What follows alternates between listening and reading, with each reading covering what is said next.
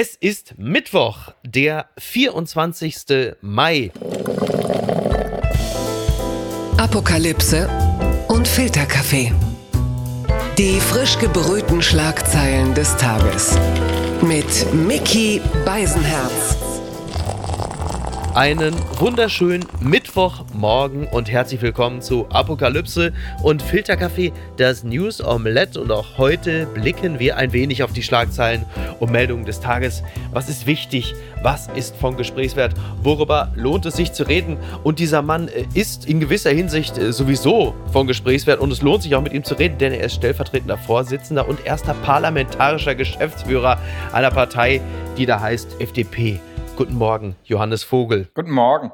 Du bist äh, ein Mensch, der in der Popkultur äh, durchaus zu Hause ist. Deswegen wirst du mit einiger Begeisterung vernommen haben, dass Joan Collins, die legendäre äh, Film- und Seriendiva, gerade 90 Jahre alt geworden ist. Denver Clan, ist dir das vertraut? Vertraut ja, aber dafür bin ich dann doch ein Hauch zu jung. Also ich bin zwar Kind der 80er, aber ich muss sagen, ich kenne Denver Clan natürlich aber ich habe es nicht mehr wirklich geguckt. Ah, ja. Äh, also die, die Kulturfrage Dallas oder Denver, die ist, glaube ich, so wenige Jahre vor mir. Meine ältere Schwester, die ist da, glaube ich, noch zu Hause. Was für ein Jahrgang ist deine ältere Schwester? Die ist 75, ähm, ah, ja, sieben okay. Jahre älter ja, und ich bin 82. Ah, okay. Johannes, ich könnte deine ältere Schwester sein. Ich bin Jahrgang 77. Äh, ich habe sie noch gesehen, John Collins und äh, Linda Evans, wenn sie sich regelmäßig am Boden wälzten und in die Haare fassten, so wie heutzutage eigentlich nur Robert Habeck und Christian Lindner, wenn sie sich äh, wütend am Boden wälzen. Ob das so ist, das werden wir im Laufe der, der nächsten Minuten klären.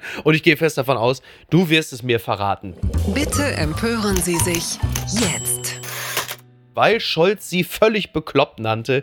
Letzte Generation beschmiert SPD-Parteizentrale in Berlin. Das berichtet der Tagesspiegel. Bei einem Schulauftritt hatte Bundeskanzler Olaf Scholz die Klebeaktion der Klimaaktivisten völlig bekloppt genannt. Die antworteten prompt mit einer Farbattacke am Willy Brandt-Haus. Ja, die haben am Dienstag die Bundesparteizentrale der SPD in Berlin mit Farbe beschmiert und das am 160. Geburtstag der SPD. Ähm, das äh, Ganze wurde dann natürlich auch noch entsprechend kommentiert von der letzten Generation. Da sagte Carla Hinrichs, Herr Scholz, wie können Sie es wagen, sich vor die Kinder zu stellen, deren Zukunft Sie gerade vernichten und davon zu sprechen, dass Sie Protest gegen Ihre zerstörerische Politik völlig bekloppt finden? Ja, das war die Erklärung. Und jetzt die Frage, wie realistisch ist es, dass Olaf Scholz sagt, ich habe euch völlig bekloppt genannt, ihr beschmiert mir das Willy Brandt-Haus, jetzt sehe ich euch in einem völlig anderen Licht.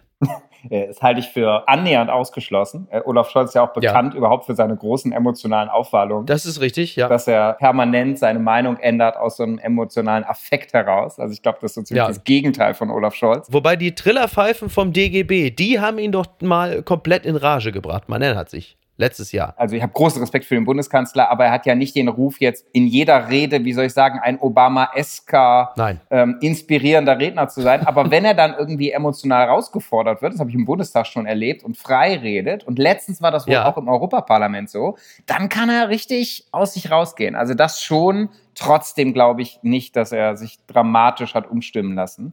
Und ich finde, ich weiß nicht, wie du es findest, ich finde auch, also diese Farbbeschmierereien, wir hatten das ja auch schon bei unserer Parteizentrale. Ja. Und das Grundgesetz, Klar. da gibt es so eine Kunstinstallation beim Bundestag, die haben sie ja auch mit Farbe beschmiert. Ich halte das halt für genauso sinnvoll wie diese Klebeaktionen, die Pendler in rasende Wut versetzen. Nämlich gar nicht, weil ich habe das Gefühl, sie erreichen halt das Gegenteil. Sie machen die Leute wütend auf das Anliegen ja. Klimaschutz und das ist ja in Wahrheit super wichtig. Also ist irgendwie glaube ich, einfach nicht klug. Genau, aber ja auch im Grundgesetz verankert, was ja, aber wiederum ja regelmäßig gerissen wird, worauf sie ja aufmerksam machen. Deswegen ist es natürlich super nervig und ich wäre sicherlich einer der Ersten, der im Auto toben würde, wenn ich da stehen würde. Gar keine Frage.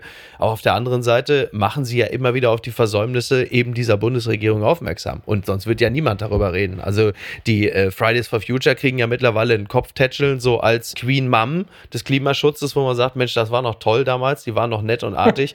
Also irgendwas muss ja passieren. Ich finde ehrlicherweise die Forderung so vergleichsweise harmlos. Ja. 9-Euro-Ticket, Bürgerrat. Also da muss ich auch sagen, also Tempo 100, gut, da ist die FDP, das ist natürlich klar. Da weiß ich, das ist nicht ganz so einfach für euch. Aber die Forderung finde ich ja sogar vergleichsweise banal, wenn man sich vorstellt, was dafür alles in Kauf genommen wird. Wie sieht es mit der Präventivhaft aus? Also Kai Wegner, der Bürgermeister von Berlin, sagt, top Idee. Söder sowieso. Wie steht ihr denn dazu? Oder du selbst? Ich bin ja ein Fan von Rechtsstaat und im Rechtsstaat gelten Regeln. Ja. Aber Präventivhaft wird ja in Bayern zum Beispiel anders angewandt als in äh, Berlin. Möglicherweise ändert das jetzt die neue Landesregierung. Da sind es, glaube ich, in Berlin sind so fünf Tage oder so. Ne? In Bayern waren es auch schon 14 Tage oder so. Ne? Bayern ist krasser, das regeln ja die Länder, so in den Landespolizeigesetzen. Also ich finde irgendwie sinnvoller, wenn wir darüber reden, wie wir das mit dem Klimaschutz hinkriegen, weil du hast ja zu Recht gesagt, mhm. das ist ja irgendwie, also das 49-Euro-Ticket ist super, hat übrigens ein FDP-Minister eingeführt, nur um kurz da unsere Ehre zu retten. Aber es ist 40 Euro teurer als das, was die wollen, ne? Stimmt, aber beides alleine rettet uns nicht das Klima. Also ich wäre mehr dafür, ja. lass mal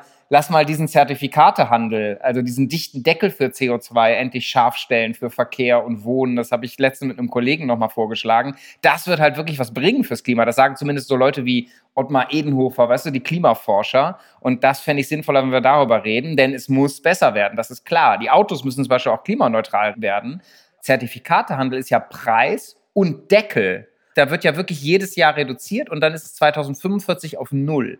Und in den Bereichen, wo wir das schon haben, da werden die Klimaziele auch übererfüllt in Europa. Und ich finde dann, wenn das System funktioniert, lass uns das doch insgesamt nutzen, weil es muss ja gelingen und so viel Zeit haben wir nicht mehr. Die Schlagzeile des Tages. Heizungsstreit in der Ampel. Ich nehme zur Kenntnis, dass die FDP sich nicht an das gegebene Wort hält. Das zitiert der Spiegel und es wird natürlich Robert Habeck zitiert. Der koalitionsinterne Streit über das geplante Heizungsgesetz der Bundesregierung spitzt sich weiter zu, nachdem die Ampelpartner eine für diese Woche geplante Bundestagsdebatte über das Vorhaben verschoben hatten, wächst bei Bundeswirtschaftsminister Robert Habeck der Frust, eine Vereinbarung zwischen SPD, Grünen und FDP im Koalitionsausschuss sei durch die Verschiebung verletzt worden, sagte Habeck. Er sprach von einem Wortbruch durch die die FDP. Ja, wir waren ja alle ein bisschen überrascht, dass das Ganze jetzt dann eben nicht ins Parlament geht, denn dieses äh, Heizungsgesetz, das Gebäudeenergiegesetz, das hat man ja gemeinschaftlich im Kabinett ja zunächst einmal beschlossen. Und dann sollte es doch jetzt in die, in die Sacharbeit, in die Feinheiten gehen und die FDP sagt, äh, machen wir nicht. Und jetzt steht Habeck erneut da und sagt, also mit denen kannst du eigentlich im Grunde genommen den Klimawandel äh, nicht aufhalten, weil die sind wortbrüchig. Ist eine Ansage. Ich fand es aber auch bemerkenswert, dass das nicht in den Bundestag geht. Also, er ist ein krasser Vorwurf und deshalb ziehe ich ihn mir auch nicht an. Also ich könnte Habeck auch vorwerfen, wo ist das Klimaschutzgesetz, was wir in diesem Koalitionsausschuss vereinbart haben, was er ja noch nicht vorgelegt hat. Da ja. geht es um genau das, was wir gerade geredet haben, diesen Zertifikatehandel. Ja, und auch die sektorübergreifende Berechnung, ne? Dieses Thema. Genau, also um Fragen, wie machen wir Klimaschutzgesetzgebung äh, in Deutschland besser. Unser Vorschlag ist auch im Rahmen dieses Gesetzes, diesen Zertifikatehandel zu regeln, das, was ich gerade gesagt habe. Ja. Geht um so Dinge wie Planungsbeschleunigung, die gehen diese Woche auch nicht ins Kabinett, weil die Grünen das blockieren. Ihr also, hattet das ja schon quasi abgenickt. Ihr habt ja gesagt, wir machen das jetzt. Und jetzt würde es in Bundestag gehen. Und jetzt geht es um dieses Klimaschutzgesetz beziehungsweise die Reform dessen. Ist es ein Deal, der sich da anbahnt? Ist es da so ein bisschen, ich sage das jetzt bewusst sehr, sehr gemein, weil ich kenne ja. das meistens auf EU-Ebene, ist es so ein bisschen die, die Urbanisierung der Ampel, dass man sagt, also eigentlich ist es sehr, sehr wichtig, aber da mache ich nicht mit, es sei denn, ihr gebt mir was. Also jetzt die Reform nee. des Klimaschutzgesetzes, der sektorübergreifenden Berechnung. Und wenn ihr das macht, dann könnten wir mal darüber sprechen. Aber es ist ja eigentlich ein gemeinschaftliches Ziel. Dass das jetzt nicht passiert, da steht die FDP ja auch nicht besonders gut da, denn sie ist jetzt wieder die Blockadepartei, was sie ja häufiger seid. Ja, gut, wir setzen aber ja auch manches durch, so die Planungsbeschleunigung zum Beispiel, die jetzt mhm. auch noch nicht kommt. Ja. Also ich finde Deals in der Politik nicht gut. Diese Koalition, das sind unterschiedliche Parteien, die müssen debattieren, bis sie sich einig sind. Und manches dauert ja, dann eben, ja, vielleicht ist das auch die Veränderung, ne? Dass wir anders als früher mhm. müssen wir eben auch öffentlich debattieren. Ich will nur sagen, ja, manches, deswegen ist die AfD ja jetzt dann auch bei 17 Prozent. Nee, weil das glaub, vielleicht auch ein bisschen zu nee, öffentlich passiert. Nee, ich glaube, die AfD ist bei 17 Prozent, weil die Menschen Angst haben und weil die Herausforderungen groß sind. Ja. Krieg und Energiekrise. Und Populisten sind immer dann gut groß, wenn wir Probleme nicht lösen, weil die, die wollen die kapitalisieren politisch. Und deswegen müssen wir Probleme lösen, glaube ich. So, und aber Probleme löst man mit guten Gesetzen. Und das, Intern. Die, Ja, ja, ich glaube, debattiert man in der Demokratie auch öffentlich. Also finde ich okay, wenn am Ende das ja. Ergebnis gut ist. Und damit sind wir beim Punkt. Dieses Gebäudeenergiegesetz muss kommen und wird kommen, aber es ist einfach noch nicht gut. Aber wollt ihr es überhaupt? Man hat wirklich den, also will die FDP das Gebäudeenergiegesetz? Ja, ja die FDP will ein gutes Gebäudeenergiegesetz. Klingt ja jetzt schon wie Franziska Giffey. Nee. Das gute Gebäudeenergiegesetz. okay, ich will ein funktionierendes Gebäudeenergiegesetz. Ja, okay, aber okay. das ist es noch nicht. Das sagt ja übrigens sogar heute, glaube ich, Winfried Kretschmann. Aus welcher Partei ja, ist ja. der nochmal? Von den Grünen. Ist aber, glaube ich, auch kein repräsentativer Grüner. Ne? Selbst die Grünen sind manchmal überrascht, äh, dass Winfried ja. Kretschmann noch bei den Grünen ist. Aber in dem Fall hat er recht. Das Gesetz muss besser werden. Und nur darum geht es mhm. uns. Und äh, wir müssen es so lange diskutieren, bis es, ich darf jetzt nicht gut sagen, bis es funktioniert. Und das kriegen wir hin. Aber da geht es nicht um eine Woche früher oder später, sondern geht es darum, um ein besseres oder schlechteres Gesetz. Und ich finde, besser ist besser. Der Eindruck, der natürlich entsteht, ist, äh, dass die FDP manchmal auch sehr, sehr lustvoll in der Öffentlichkeit agiert. Also Bijan Sarai, der Generalsekretär eurer Partei, er klingt ja manchmal schon wie der Oppositionsführer. Und der Eindruck, der entsteht, auch weil die FDP momentan so langsam wieder so Richtung 8% geht, das nimmt man sicherlich auch sehr begeistert zur Kenntnis, ist aber, je mehr Habeck zum Depp gemacht wird, desto besser läuft es für die FDP. Ich habe auch nicht unbedingt den Eindruck, dass Olaf Scholz das immer wahnsinnig unrecht ist, aber für mich gibt es da eine gewisse Korrelation. Und da wird ja so ein bisschen was am Köcheln gehalten und auch durchgesteckt mitunter? Na, Fragezeichen? Nee. Ähm, also was meinst du? Also die Bild-Zeitung titelt Habeck plant den nächsten Heizhammer. Bild liegt der neue Gesetzentwurf vor. Da stelle ich mir schon die Frage, wo haben die das schon wieder her? Und die SPD und die Grünen sind total genervt davon, dass dieses Ding nicht in den Bundestag geht. Also mhm. da hat ja am ehesten ja die FDP ein Interesse daran, dass das Ding der FDP folgt. Ja, aber es ist ja ein anderes Gesetz. Ja, ja, aber das gehört ja jetzt schon wieder. Also irgendwer muss es denen ja hingelegt haben. Und da glaubst du, wir waren es, oder was? Also Habeck hat sich beim letzten Mal, als er, ich glaube, es war bei Zamperoni oder bei Mioska, ich weiß es nicht genau, äh, als er sagte, es wird geleakt und es ist ja. durchgestochen. Ja, das habe ich gesehen. Aber das muss ich mal, ist eine Gelegenheit, das mal klarzustellen. Also, sorry, Miki, das war total unglaubwürdig. Was war da? Das war dieses Gesetz von Habeck. In der Reihenform aus Habecks Ministerium. Ja. Und er hatte es das ist nicht irgendwie eine Zwischenstand geleakt worden, sondern so wie er es sich in Reihenform vorstellte. In Berlin passiert sowas leider manchmal, ist es bei den Medien gelandet. Da hat er es erst noch in der Öffentlichkeit sein Ministerium kommentiert, wie gut das ist. Und nachdem zwei Wochen es nur Gegenwind gab, weil es eben noch nicht gut ist, hat er gesagt, oh, andere haben dieses Gesetz, was er aber abgezeichnet hatte, gegen meinen Willen geleakt ein bisschen billig, oder? Ist Habeck zu weinerlich? Nee, das finde ich nicht. Du kannst einen anderen Terminus wählen. Wenn dir weinerlich nicht gefällt, kannst du auch was anderes sagen. Nee, ich fand das an der Stelle einfach ein bisschen billig. Weißt du, du machst ein Gesetz, es gibt Kritik, musst du mit leben. Und ich finde, die Lösung ist dann, machst Gesetz besser und überarbeitest. Und er hat gesagt, uh, es gibt Kritik, das muss jemand anders böse gegen mich gespielt haben. Das war einfach nicht glaubwürdig. Also ist so ein bisschen halt auch beliebt. Weißt du, ist, FDP ist ja schillernd. Die einen finden uns gut und manche setzen sich auch intensiv mit uns auseinander miteinander und irgendwie manchmal sind wir auch Feindbild. Ähm, und dann ja irgendwie, ah, FDP war's. Äh, ist ja klar, die sind ja die Bösen, die müssen es gewesen sein. Sorry, was für ein Quatsch. Wir haben das Gesetz ja nicht so geschrieben. Aber ihr begreift euch ja manchmal vielleicht so, wenn wir mal bei dem, weil das, das Beispiel Porsche darf ja nie fehlen, wenn es um die FDP geht. Deswegen wähle ich es natürlich auch. auch recht alle ja, ja. Seid ihr in dem ja. Porsche, seid ihr eher so das Warenlicht, versteht ihr euch als das, oder seid ihr eher die Bremse? Die Handbremse bei voller Fahrt. Weder noch. Ich begreife uns als, sagen wir mal, in einem Elektro, ich fahre selber Elektroauto, in einem Elektro-Porsche als den Motor, ähm, weil wir müssen ja Dinge vorantreiben. Das Land muss ja modernisiert werden. Ich gebe dir mal ein paar Beispiele. Ja, aber vorantreiben, den Eindruck hat man ja eben nicht, weil bei euch kommt ja immer, äh, das machen wir nicht mit, das gibt's nicht. Und wenn es heißt, ja, macht mal einen Alternativvorschlag, ja, die Technologieoffenheit. Und das klingt dann so ein bisschen nach Scientology so langsam, weil die Ideen ja meistens ja so schwer umsetzbar sind. Zwischen E-Fuels und Wasserstoff. Gib mir 30 Sekunden für eine, okay, für eine die Rede. Also, ich verstehe, dass du mir das vorhältst an einem Tag, wo wir gesagt haben, dieses schlechte Gesetz machen wir so noch nicht mit. Aber das sagt selbst okay. Winfried Kretschmann. Aber nur mal letzte Monate.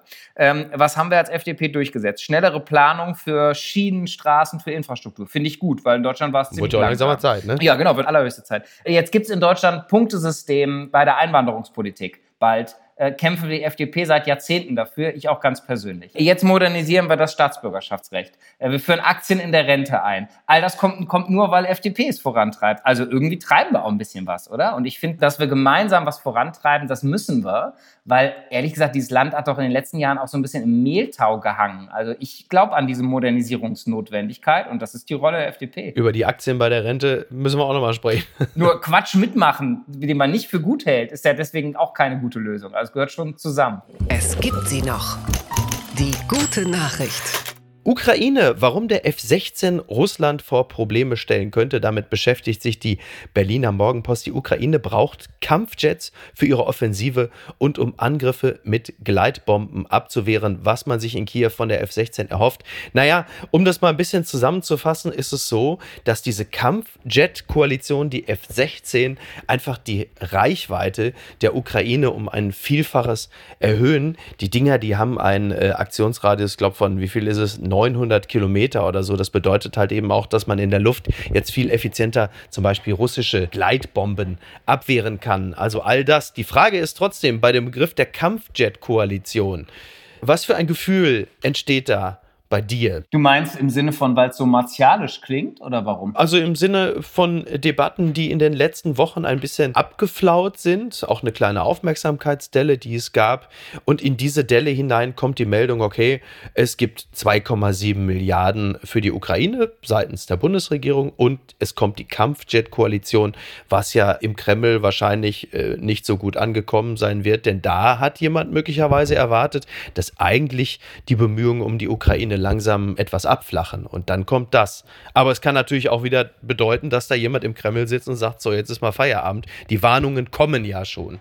Ja, aber dies hat er ja von Anfang des Krieges äh, versucht, Putin. Äh, davon dürfen wir uns nicht aufhalten lassen. Ich spüre da eine große ja, Zufriedenheit ist das falsche Wort, wenn es um Krieg geht, aber eine große Zustimmung, weil ich finde, genau das darf ja nicht passieren. Jetzt ist über ein Jahr Krieg und uns geht die Luft aus bei der Unterstützung ja. der Ukraine. Ähm, das Gegenteil ist richtig, weil der Krieg wird ja erst enden, wenn die Ukraine den Kampf um ihr Territorium gewonnen hat. Und deshalb finde ich es großartig, dass Deutschland da jetzt mit einer der größten Unterstützer mittlerweile ist, auch mit dem aktuellen Paket. Und wenn jetzt unsere Partner, wir haben ja diese F-16-Jets nicht, deswegen können wir es nicht selber liefern. Unsere Partner. Eurofighter, Tornados. Ja, ähm, aber die Ukraine will und braucht ja F-16. Dafür liefern wir jetzt mhm. ja auch viele Panzer, moderne, was gut ist. Wenn jetzt andere F-16 liefern können, dann ist es einfach gut, weil es die Kampfkraft der Ukraine stärkt. Und alles, was die Kampfkraft der Ukraine stärkt, ist erstens moralisch richtig und zweitens beendet es schneller den Krieg. Wie froh ist der Bundeskanzler, dass wir keine F-16 haben oder gar nicht in die Situation kommt, gefragt zu werden? Du meinst, weil wir so lange um die Panzer gerungen haben? Naja. Weiß ich nicht. Aber mittlerweile kann man ja echt zufrieden sein, weil mittlerweile ist Deutschland einer der größten Unterstützer. Und insofern ist einfach alles gut. War nötig, das zu debattieren. Da haben übrigens mal Grüne und FDP zusammengestritten ja. und gegen die SPD was vorangetrieben. Ähm, und es ist auch gut, dass gelungen ist. Aber geholfen hat es euch auch nicht. In der Phase wart ihr bei knapp 5%. Also besser steht es euch eigentlich, wenn ihr euch gegen die Grünen stellt. So, das ist mein Eindruck. Ja, oder wenn wir die Dinge, die ich eben aufgezählt habe, voranbringen. Ehrlich gesagt, und das meine ich ganz ernst, ist mir das völlig egal, was mit der FDP macht, weil es ist einfach richtig und nötig, die Ukraine zu unterstützen. Morgen vielleicht schon der Skandal des Tages. Lehrauftrag an Polizeihochschule entzogen. Grüne kritisieren Rauswurf von Baha Aslan. Nach Tweeters berichtet die Rheinische Post. Hochschuldozentin Baha Aslan erhält nach ihrem Rauswurf von der Polizeihochschule in Gelsenkirchen Unterstützung von den Grünen in NRW. Die deutsche Polizeigewerkschaft findet die Entscheidung hingegen richtig. Der kritisierte Tweet soll nicht der erste sein, in dem Aslan eine umstrittene Aussage tätigt. Ja, also sie ist nicht mehr Dozentin der Polizeihochschule in Gelsenkirchen Gelsenkirchen und zum Verhängnis wurde Baha Aslan dieser Tweet. Sie schrieb, ich bekomme mittlerweile Herzrasen, wenn ich oder meine FreundInnen in eine Polizeikontrolle geraten, weil der ganze braune Dreck innerhalb der Sicherheitsbehörden uns Angst macht. Das ist nicht nur meine Realität, sondern die von vielen Menschen in diesem Land. Und daraufhin äh, hat dann der Landesvorsitzende der Gewerkschaft der Polizei, Michael Mertens, gesagt, dass eine Pauschalverurteilung der Sicherheitsbehörden gar nicht ginge. Das müsste arbeits- und strafrechtlich aufgearbeitet werden. Auch der nordrhein-westfälische CDU-Innenpolitiker Christos Katzidis sagte, das sei unerträglich und untragbar. Er erwarte eine strafrechtliche und eine disziplinarrechtliche Prüfung. So, sie ist diesen Job los und die Grünen erklären sich mit ihr solidarisch. Und das wäre jetzt die Möglichkeit der FDP, sich auch an dieser Stelle mit den Grünen solidarisch zu erklären oder zu sagen, es ist völlig richtig, dass sie nicht mehr an dieser Hochschule doziert. Nee, ich halte es für falsch. Also ich fand den Tweet viel zu pauschal, dafür hat sich ja auch entschuldigt, weil ich finde, es geht gar nicht und ich verstehe auch, was das bei Polizistinnen und Polizisten auslöst und die halten für uns ja. die Knochen hin äh, und so in dieser Pauschalität ist einfach ein Unding, das hat sie, glaube ich, auch selber eingesehen, aber genauso, ehrlich gesagt, erzählen mir viele meiner Freunde und Bekannte mit ausländischen Wurzeln, auch von Unbehagen. So, und kann man jetzt auch nicht so tun, dass diese Diskriminierungserfahrungen nicht es geben würde in unserem Land und das nicht eine Aufgabe in der Polizei wäre. Erstens gegen manche, also wir haben ja von ja, ja. rechten Chatgruppen in der hessischen Polizei gelesen, aber eben auch von, genau. von rassistischen Bias, den viele ja. Menschen in sich tragen, wahrscheinlich wir alle dagegen anzugehen. Das ist ein Job für die Polizei und ähm, ich fand diesen sofortigen Rausschmiss ehrlich gesagt überzogen ähm, und nicht klug. Also sie musste sich entschuldigen, es ging nicht. Also für die Polizei bleibt das ja eine Aufgabe, Antirassismus-Training. Also in dem Sinne war sie ja so eine Art, äh, sagen wir mal, wie soll ich das nennen, äh, antirassistischer Klimakleber in Tweetform.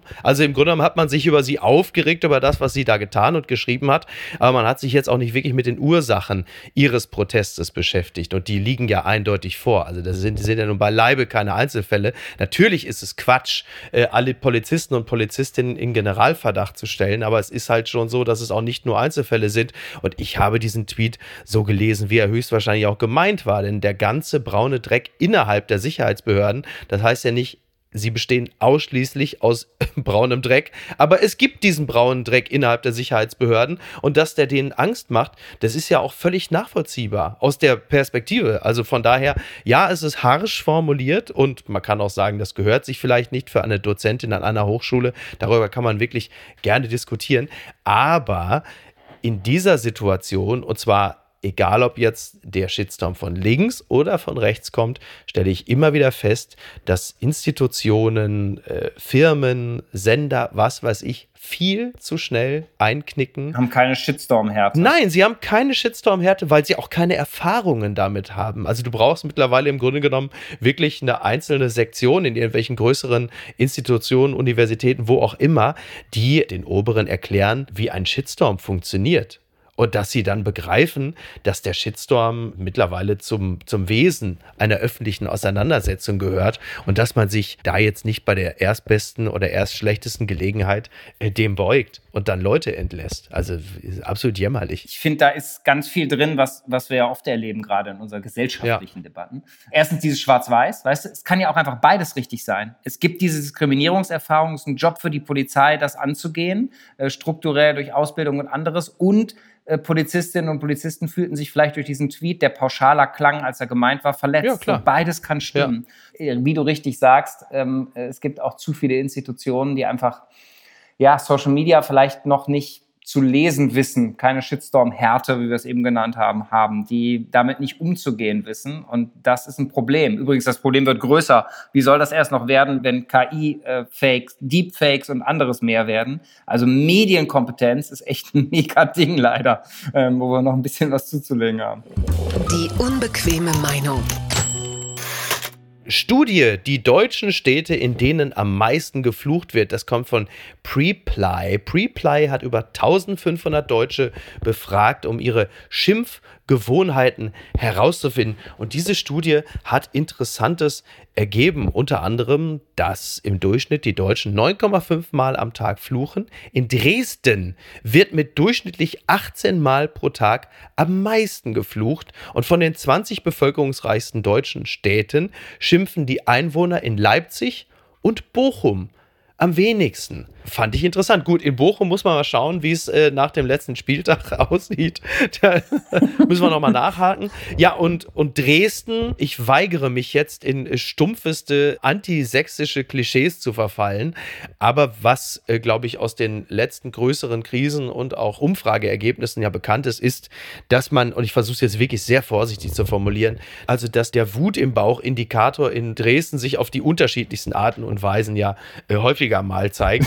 Von daher ist das vielleicht gar nicht so wahnsinnig überraschend. Was hat dich an dieser Studie überrascht? Und wie häufig fluchst du am Tag, Johannes? Das habe ich noch nie gezählt. Heizungsgesetz mal ausgeklammert. Ja, sehr abgefuckte Scheiße damit. Nein. Ähm, ich finde, du hast es eben sehr schön formuliert, was man wahrscheinlich so spontan ja. assoziiert. Aber ich finde auch krass, was ist da in Sachsen los? Weil sie haben ja Dresden ja. ganz vorne und Leipzig ganz hinten. Also irgendwas ist da spannend.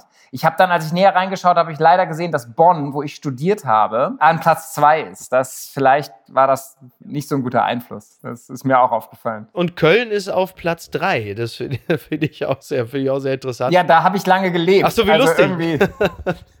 ja, Fluchen und Fluchen sind ja auch äh, sehr unterschiedliche Dinge. Also ich komme aus dem Ruhrgebiet, ich komme aus Kassel-Brauxel. Das Ruhrgebiet ist, glaube ich, die einzige Region, in der eine Begrifflichkeit wie na du Arschloch wirklich als freundliche Begrüßung durchgeht. So, ist das jetzt schon Fluchen? Ja, das ist doch normale Höflichkeit, oder? Absolut. Und wird das dann jetzt halt äh, dann auch in diese Studie, wird das einbezogen in die 9,5 Mal am Tag? Ich weiß es ja, nicht. Du meinst, die Studie ist verzerrt. ja, naja, das, das, ne, ich sag's jetzt, also Leipzig ist ja tendenziell eine eher linke Stadt. Und Leipzig und Dresden beäugen sich politisch ja sowieso immer sehr kritisch. Ich bin ja selber, ich mag ja Fluchen. Ich bin wirklich ein, also ich bin im Herzen, glaube ich, ihre oder so. Ich finde Fluchen wirklich gut. Ich habe auch schon vor einiger Zeit äh, mich äh, von dem Gedanken verabschiedet, dass ich vor meiner Tochter nicht mehr fluche, was natürlich dazu führt, dass meine Tochter auf dem Beifahrersitz häufiger sitzt und sagt, jetzt fahr du Idiot. Damit meint sie nicht mich, immerhin, immerhin, sondern meint dann den vor mir oder sagt, jetzt hub mal oder so. Letztens sagte ein Freund von mir,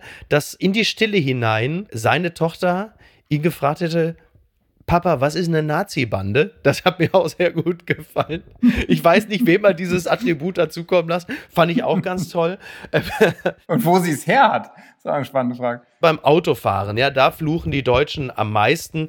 Das ist aber auch nicht weiter überraschend, denn das Auto ist ja im Alltag so eine Art, naja, wie soll man sagen, rollendes Internet. Also du hast eine geschlossene Kammer. Das ist eigentlich wie so eine kleine, das wie so eine rollende Kommentarspalte. Du hast so eine geschlossene Kammer und alles, was so um dich herum passiert, ist ja auch oft eine amorphe Masse. Du glaubst, du bist anonym. Genau, du glaubst, du, glaubst, du bist anonym ja. und das, was da so links um dich herum mitrollt, siehst du ja meistens auch nicht als Mensch, sondern so als amorphes Wesen äh, auf vier Rädern. Aggressiv mitunter gegenüber dir ja, ja, wahrgenommen. Absolut, absolut. Das ist so. Und ähm, von daher ist das alles nicht weiter überraschend. Köln muss sich auf jeden Fall noch bedeutend steigern. Also so kann es nicht bleiben. Da muss noch, da muss noch eine Menge passieren. Ne? Und wo ist eigentlich Berlin an dieser Stelle? Ja, relativ weit hinten, ist mir auch aufgefallen. Das, äh, sehr, sehr kommt komisch. mir sehr unglaubwürdig aber, vor. Also ich, aber vielleicht ist, in dieser, vielleicht ist in dieser wunderschönen Stadt einfach, sind alle Menschen so zufrieden, dass sie nun wahrlich kann. Man muss vielleicht für diese Umfragen häufiger mal bei Bürgerämtern oder bei Zeit für Brot vorbeigehen, wo dann einfach die langen Schlangen. naja. Gucken mal, wer da spricht. Entscheidung gefallen. Sie wird die neue Anne Will. Das wird dich nicht überraschen, wer es geworden ist. Johannes, du bist äh, im politischen Berlin äh, sehr trittsicher. Die Bild-Zeitung erfährt es exklusiv, so glauben sie zumindest, dass Karen Mioska ab Januar 2024 die neue Gastgeberin der ARD Sonntagabend ja gut, also dann wahrscheinlich nicht mehr Anne Will sein, sondern wird sie höchstwahrscheinlich, dann höchstwahrscheinlich dann herzlich willkommen zu Anne Will. Mein Name ist Karen Mioska. Das wird, ähm, das wird interessant. Eher unwahrscheinlich. Eher unwahrscheinlich. Interessant ist, dass Anne Will künftig Salongespräche mit Persönlichkeiten auf einer Theaterbühne führen will was vielleicht auch wie so eine Art, ja, weiß ich nicht, Methadon-Programm ist, wenn man 16 äh, Jahre lang eine politische Talkshow gemacht hat. Ich weiß es nicht. Oder sie braucht es nicht mehr. Diese Talkmaster verdienen ja nicht schlecht, habe ich mir sagen lassen. Wie sehr freust du dich auf ein völlig anderes Konzept dieser Sendung, das dann von Karen Mioska moderiert wird. Inwieweit bedeutet das, dass sich da alles ändern wird? Ich erlebe die ARD nicht in jeder dieser Fragen so mega progressiv aufgeschlossen fürs Neue und für den radikalen Wandel. Ja. Also ich finde zum Beispiel, es passiert ja gerade was bei diesen Talkshow, da ist ja echt Generationenwechsel. Jetzt Louis Klamroth hat äh, Hart aber fair übernommen. Ja. Da habe ich auch das Gefühl, also im Moment darf er das Konzept vielleicht eher graduell mhm. weiterentwickeln. Ja. Äh, ich bin mal gespannt, wie es dann bei Karen Mioska ist, aber ich glaube, es ist gut. Also öfter mal was Neues finde ich sympathisch. Also ich bin gespannt und freue mich schon, wenn ich das erste Mal dann da sitze und mal gucke, ob sie was verändert. Der Trick der Woche. Angst vor dem Bären. Verkauf von Pfefferspray boomt. Das berichtet t-online.de. Es geht um Bärensichtungen in Oberbayern. Immer öfter werden Bären in Oberbayern gesichtet. Zuletzt Anfang Mai. Die Bevölkerung ist zunehmend beunruhigt und es ist so, dass die Nachfrage nach Bärenabwehrspray sprunghaft gestiegen sei. Das äh, entnimmt man einem Inhaber eines Jagdwaffen-Spezialgeschäftes in Traunstein, das zwischen Chiemsee und Berchtesgadener Land liegt. Die Leute sind nach den Sichtungen des Großraubwilds beunruhigt und fürchten um ihre Sicherheit, wenn sie in die Natur gehen. Das hat Hans-Georg Schillinger gesagt. So heißt der Mann. Tja, ich weiß nicht, ob du häufiger mal da in der Gegend unterwegs bist, ob du wandern gehst oder so, oder ob du wie dieser arme Mensch da, ich glaube, es war in Südtirol oder so, der Italiener, joggen gehst und dann kommt plötzlich der Bär um die Ecke und sagt, äh, Kuckuck, ich wollte mal so einen kleinen Probebiss machen. Also, ja, ist das etwas, was du künftig mit dir führen wirst? Also ich äh, gehe fast täglich joggen, aber ich habe Gott sei Dank hier in den Berliner Parks noch keinen Bären getroffen. Füchse kommen doch häufiger da, ne? Ja, Füchse treffe ich regelmäßig, wirklich. Und was mit den Brandenburger Wölfen? Ja, die kommen bisher auch nicht so tief in die Stadt rein. Ja. Wildschweine habe ich natürlich hier im Umland schon viel gesehen. Ich fand an der Meldung aber spannend, also erstens denke ich immer, wenn ich lese, wie viele Wölfe und Bären jetzt da sind, was ich cool finde, im Grundsatz. Ja, äh, im Grundsatz, mir, wo bleiben bis er vor dir steht. Das ist ja, immer super. Außer ich treffe sie. Ja. genau. ähm, aber ich frage mich erst immer, wo bleiben die Luchse? Die fand ich schon als kleiner Junge ja. eigentlich am coolsten. Davon hätte Mit ich den Pinselohren, ne? Ja, genau, genau. Die sind ja angeblich so ein paar im Harz, aber ich glaube, da können wir mehr gebrauchen. Und ich fand in der Meldung sehr spannend, dass der Betreiber dieses Shops äh, sagte, er glaube, dass das Pfefferspray auch gegen den Bären hilft. Also das hat mich ja, schon mittelberuhigt, äh, ehrlich ja. gesagt. Das äh. ist ja übrigens auch, man kennt das ja von Mücken und bei Bären, also du kannst es auch weiterhin Antibrumm nennen in gewisser Hinsicht. Ähm, das finde ich allerdings auch, weil Bären sind ja, Bären sind ja auch wirklich, da passt auch keine Information, die man über Bären erhält, passt auch zusammen, weil es heißt immer, wegrennen bringt nichts, die sind sehr schnell. Auf Bäume klettern bringt auch nichts, dann ist der Bär hinterher. Du musst dich ganz ruhig verhalten. Allerdings sind Bären auch sehr, sehr neugierig. Das kann also sein, dass dir einfach auch nichts bringt. Stimmt. Es ist teilweise sogar noch schlimmer. Meine große Schwester, von der heute vorhin schon die Rede war, ähm, die war mal in Kanada so ein paar Monate äh, reisen und wandern. Und der haben sie dann gesagt, ja, also diese eine Bärenart in den Rockies, bei denen muss man unbedingt auf den Baum klettern, weil die kommen da nicht hinterher. Und die andere Bärenart auf keinen Fall auf den Baum klettern, weil die sind darin sehr flink. Ach, Problem, sie sahen sehr ähnlich aus, die beiden Bärenarten. Also ich glaube, es ist wirklich tricky. Vielleicht ja. doch lieber mehr Luchse und weniger Bären. Aber eindeutig. Ich fand es übrigens auch ganz witzig, dass noch angefügt, dass äh, am 10. Mai eine Polizeistreife dieses Raubtier, diesen Bären, beim Recyclinghof in Gröding beobachtet habe. Ich sehe dann schon so einen Braunbär mit so einem alten Röhrenfernseher da wegmarschieren. so wie in so einer RTL 2-Doku, wo man sagt, was machst du denn hier? Das bringst du umgehend wieder zurück. Aber gut, aber danke für die Tipps. Was, oh Gott, Kanada. Ich habe gedacht, Nickelback und Justin Bieber hätten da schon gereicht. Aber nein, jetzt kommt das auch noch. Aber gut. Endgültig zu weit gegangen. Metro CO UK meldet Seagulls high on spice after making off with stashes of drugs. Also das ist eine Meldung, ähm, die kommt wohl irgendwie aus Leeds, Manchester und Liverpool und London. Da kommt es wohl vermehrt zu Vorgängen und zwar, dass Möwen, die ja in der Regel recht clever sind, auch ziemlich groß, dass die sich nicht nur an Pommes bedienen oder Hotdogs, sondern dass sie im Zweifel auch Leuten die Joints klauen. Und immer mehr passiert es, dass dann einfach bekiffte Zombie-Möwen dann einfach also komplett drauf sind, Leute angreifen oder auch einfach mal in so einem Kamikaze-Sturzflug einfach zu Boden rasen, auf die Leute zu oder auf den Bürgersteig knallen. Also einfach wirklich alles nicht besonders schön. Also da, da, kann man jetzt auch schon einmal nicht mehr hingehen. Zombie-Möwen, die Dive-Bombing ähm, gegenüber Passanten machen, habe ich auch mit großem Lachen oder? Äh, gelesen. Ich, man fragt sich, ob es äh, irgendwie True Story ist oder so Urban Myth. Aber ich, also es ist nicht völlig unglaubwürdig. Es dauert maximal noch zwei Wochen, bis Zelensky Zombie-Möwen fordert. Und dann, dann, sind wir gefragt. Dann sind wir als, gefragt. Als Hybrid Warfare ja. gegen die, gegen die äh, russische Armee. Ja, ja scheiß auf die Torpedo-Delfine. Wir brauchen die Zombie-Möwen. Ne? Die sind's. Wir brauchen die Zombie-Möwen. Zombie-Sieger. oh Gott. Und was schreibt eigentlich die Bild? Post von Wagner. Lieber FC Bayern, Universalratlosigkeit nach dem Leipzig-Spiel. Oben auf der Tribüne Gottvater Hödes mit einem Gesicht, als hätte er den Teufel gesehen. Rummenigge, sein alter Weggefährte, erblasste. Kahn starrte in die Leere, ohne das Geringste zu sehen. Mittlerweile hatten schon tausende Zuschauer nach dem 1 zu 3 die Arena verlassen. Das war vielleicht das Schlimmste, dass sich die Fans abwandten. Das war der Tiefpunkt. Das Spiel lief noch und aus dem Stadion strömten die Menschen. Darüber müssten die Bayern als erstes nachdenken. Sie haben nur Fans, wenn sie siegen. In Dortmund, auf Schalke, lassen die Fans ihre Mannschaft nie allein. In Dortmund sagt man echte Liebe. Ein Verein, der nur geliebt wird, wenn er siegt, ist ein einsamer Verein. So einsam wie der FC Bayern jetzt. Herzlichst, Ihr Franz Josef Wagner. Ja, das äh, das hat immer noch mal richtig reingehauen. Ne? Und jetzt natürlich am Ende dieses Gesprächs die Frage, Johannes, wem hältst du denn die Daumen? Jetzt kommen wir bloß nicht mit so einem Verein wie Hannover 96 oder sowas. Ah nee, du bist ja nicht in der SPD. Dieses Jahr bist du, da bist du nicht gefährdet. In der aktuellen Meisterschaftsfrage natürlich Dortmund. Hallo, ich bin in der Wähler. Ist das eine Aussage zur schwarz-gelben Koalition? Nee, nee, nee, nee, nee. Das ist einfach Geschmack. Ich gehöre zu einer sehr kleinen Minderheit, damit meine ich nicht Mitglied der FDP zu sein, sondern mein Vater war jahrelang bei Bayer Ah. Ähm, und hat mich als kleiner Junge bei Bayer Leverkusen ins Stadion Leverkusen. Lever ja, Vizekusen. Und es war, es war wirklich schlimm. Ich war ja. in überall, wo wir im Finale verloren haben, war ich dabei. Ich war in Unterhaching im Stadion, als wir die Meisterschaft Wirklich? nicht gewonnen haben. Oh, wow. Ich war in, in, Glasgow im Stadion, als wir das Champions League Finale verloren haben. Also man wird leidgeprüft. Ähm, man wächst daran. Da wollte ich gerade sagen, da sind ja so fünf verlorene Landtagswahlen dann nur wirklich das geringste Problem. Es wenn man das, gegen wenn man die das Zeiten alles unter Daumen und Topmöller. Wahnsinn, Wahnsinn. Oh wow. Aber und gerade wieder jetzt, also jetzt natürlich nicht im Finale verloren, aber ja, Finale ja. knapp verpasst ja. in der Europe League. Also es ist, äh, es ist eine Krux. Aber ist halt, ne?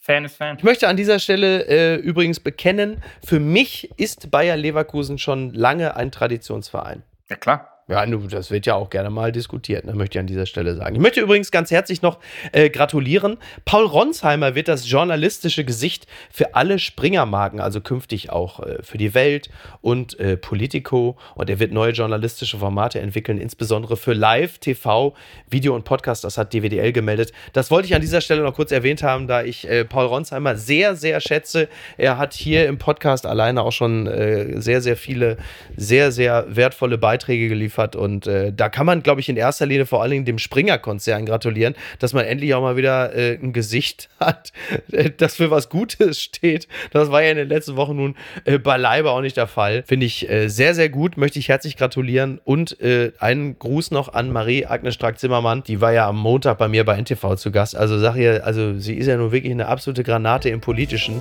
Aber wenn es um eine Blitzanalyse äh, meines Ellenbogens ging. Also das war komplett daneben. Sie meinte, das war so ein typischer Männerschmerz. Kleine Wunde, großer Schmerz. Das Gegenteil war der Fall. Vergleichsweise kleiner Schmerz. Äh, stattdessen bin ich schon zwei Tage mit einem gebrochenen Ellenbogen rumgelaufen. So. Ich richte sie aus. Sie hat viele Stärken. Ja. aber nicht nur. Nicht nur, das ist absolut richtig. Johannes, vielen Dank. An dieser Stelle kann ich Niki, nur sagen, liebe FDP, dir. baut keine Scheiße. Ne? Macht das doch. Jetzt seht doch zu, dass da dieses, wie war das? Gutes, gutes Gebäudeenergiegesetz. Seht zu, dass es seht zu, dass es kommt und äh, bitte lasst die Koalition. Platz die Koalition? Letzte Frage mal eben so hinten raus, so Columbo-mäßig so. Eine Frage noch. Platz die Koalition? Nee, ach Quatsch. Alle mal cool bleiben. Erstens hält die Koalition und zweitens gibt es sogar ein gutes Gesetz am Ende. Da nehme ich dich beim Wort. Vielen Dank. Mach's gut. Dank dir. Bis ciao. zum nächsten Mal. Ciao, ciao. Tschüss. Apokalypse und Filtercafé ist eine Studio Bummens Produktion mit freundlicher Unterstützung der Florida Entertainment. Redaktion Niki Hassania. Executive Producer Tobias Baukhage. Produktion Hanna Marahiel. Ton und Schnitt Lara Schneider. Neue Episoden gibt es immer montags, mittwochs, freitags und samstags. Überall, wo es Podcasts gibt. Stimme der Vernunft und unerreicht gute Sprecherin der Rubriken Bettina Rust. Ich dachte ja, wir machen einen Podcast zusammen, Joko, und dann ähm, hängen wir einfach ab, einmal die Woche, unterhalten uns ein bisschen lustige Alltagsbeobachtung, manchmal politisches ja. Take, dies, das, Feierabend. Was stattdessen passiert, ich muss Sport machen. Schöne naja, Scheiße. Auf eine gewisse Art und Weise ist es aber auch abhängend, ne? ja gut, ähm, das ist aber so, so eine Entwicklung, die man natürlich nicht kommen sieht, wenn man einen Podcast beginnt, wo man aber, wenn man einen Podcast hat, wie wir beide, der jeden Donnerstag erscheint, äh, und Sunset Club heißt, sehr dankbar darüber ist, dass zum Beispiel ein Gast wie Kai Pflaume sagt, hast du nicht Bock auf eine Klimmzug-Challenge? Ja, und jetzt mache ich seit zweieinhalb Monaten, trainiere ich Klimmzüge, bald ist es soweit, die große Auflösung, habe ich es geschafft, einen Klimmzug zu schaffen, also habe ich es geschafft, ihn zu schaffen. Und die Laune ist im Keller bei mir, außer natürlich, wenn wir uns unterhalten miteinander, aber den Rest der Zeit, den ich nicht mit dir Podcast mache, mache ich ja Sport. Ja, äh, schaltet doch einfach ein und hört rein. Wir würden uns sehr freuen. Und wenn es euch nicht gefällt, sagt es bitte keinem.